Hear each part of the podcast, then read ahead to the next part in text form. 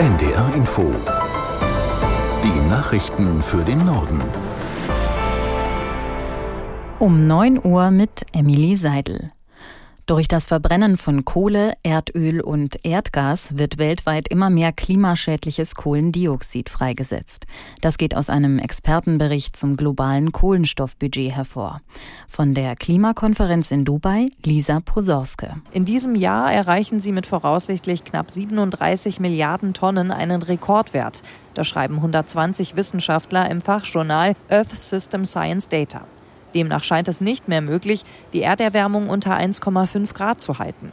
Um unter 2 Grad zu bleiben, müssten sich die Staaten laut dem Bericht noch auf dieser Konferenz auf Maßnahmen einigen, die möglichst schnell CO2-Emissionen einsparen. Ob das hier in Dubai wirklich passieren wird, ist äußerst fraglich. Schon bei der Konferenz im vergangenen Jahr gab es bei dem Thema keine Einigung. Am heutigen Energietag wird es darüber hinaus auch um erneuerbare Energien und Energieeffizienz gehen. Mehr als 100 Länder unterstützen inzwischen eine Forderung der EU. Dabei geht es darum, erneuerbare Energien bis 2030 weltweit zu verdreifachen und die Energieeffizienz zu verdoppeln. Die Bundesregierung ringt weiter um eine Lösung in der Haushaltskrise. SPD, Grüne und FDP haben nach wie vor keine gemeinsame Antwort darauf gefunden, wie der Finanzplan für 2024 gestaltet wird. Aus Berlin Philipp Eckstein. Bei den nötigen Sparmaßnahmen drängt die FDP weiter darauf, dass beim Bürgergeld gekürzt wird. Der Zeitung Bild sagt der FDP-Fraktionschef Dürr, bei den Beratungen über den Haushalt sollte auch über die Berechnung des Bürgergelds gesprochen werden.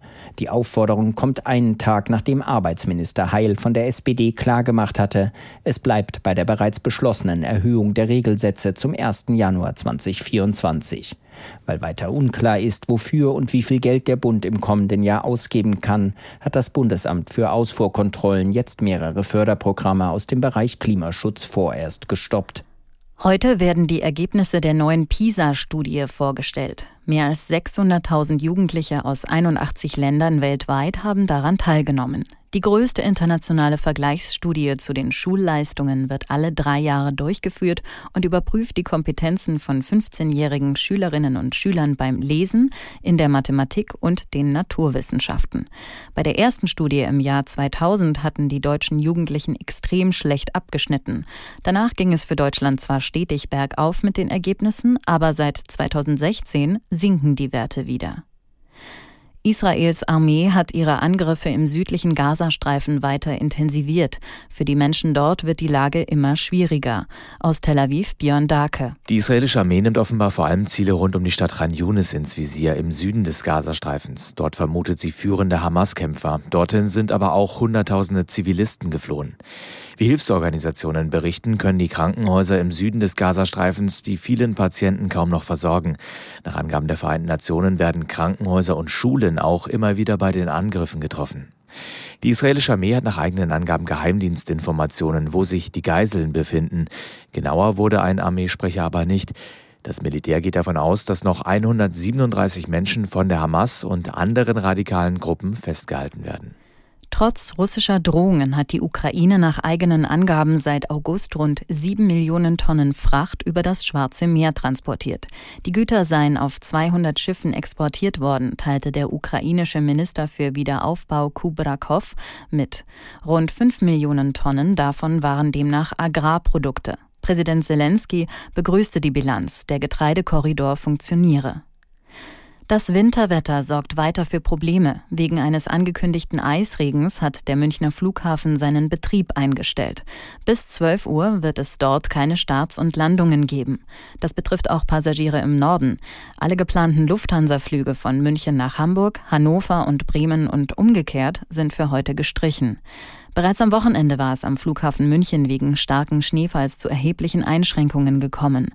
In Norddeutschland sind ebenfalls wieder viele Straßen vereist oder zugeschneit. Vielerorts bildeten sich kilometerlange Staus. Das waren die Nachrichten. NDR Info Wetter- und Verkehrsservice. Weiter geht's mit Janine Albrecht. Schönen guten Morgen. Ja, und der sieht bei uns im Norden heute überwiegend bedeckt aus. Zeitweise schneit es. Von Westen her geht es dann in Schnee, Regen oder Regen über. Ganz im Osten und Norden, da bleibt es noch länger Schnee. Höchstwerte minus zwei bis plus vier Grad. Morgen ist es dann oft bewölkt und zeitweise regnet es oder es ist auch Schneeregen, teils noch Schnee dabei, minus ein bis plus fünf Grad. Und die weiteren Aussichten am Donnerstag vereinzelt Schauer, meist trocken, ansonsten ein bis vier Grad und am Freitag dann gebietsweise Regen. Anfangs ist das auch noch Schnee oder Schneeregen 0 bis 6 Grad. Ende Info der Verkehrsservice und da bleiben wir noch erstmal beim Wetter. Im nördlichen Niedersachsen, in Hamburg und im südlichen Schleswig-Holstein ist es nach Schneefällen auf vielen Straßen glatt. Sie müssen in diesem Bereich mit zähflüssigem Verkehr und auch Staus rechnen. Kommen wir jetzt zum Stau oder stockenden Verkehr ab 5 Kilometern. A1 Lübeck Richtung Hamburg zwischen Stapelfeld und Norderelbbrücke 15 Kilometer stockender Verkehr. Die A1 Bremen Richtung Osnabrück ist zwischen Bramsch und Osnabrück Hafen wegen Bergungsarbeiten weiterhin gesperrt. 7 Kilometer Stau ab Holdorf. Die Umleitung führt über die B218 Schlepptruppbranche Achmar, Wackum und Westerkappeln. A1 Bremen Richtung Hamburg zwischen Dibbersen und Stillhorn 14 Kilometer stockender Verkehr. A7 Hannover Richtung Hamburg zwischen Ramelsloh und Waltershof 18 Kilometer stockender Verkehr wegen Straßenglätte. A23 A7 Heide Richtung Hamburg zwischen Halstenbeek-Kruppunda und Othmarschen 10 Kilometer stockender Verkehr.